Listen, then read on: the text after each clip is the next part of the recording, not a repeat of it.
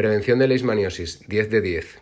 La realización de campañas de screening puede ayudar al control de la enfermedad, al facilitar la detección de animales expuestos o infectados asintomáticos.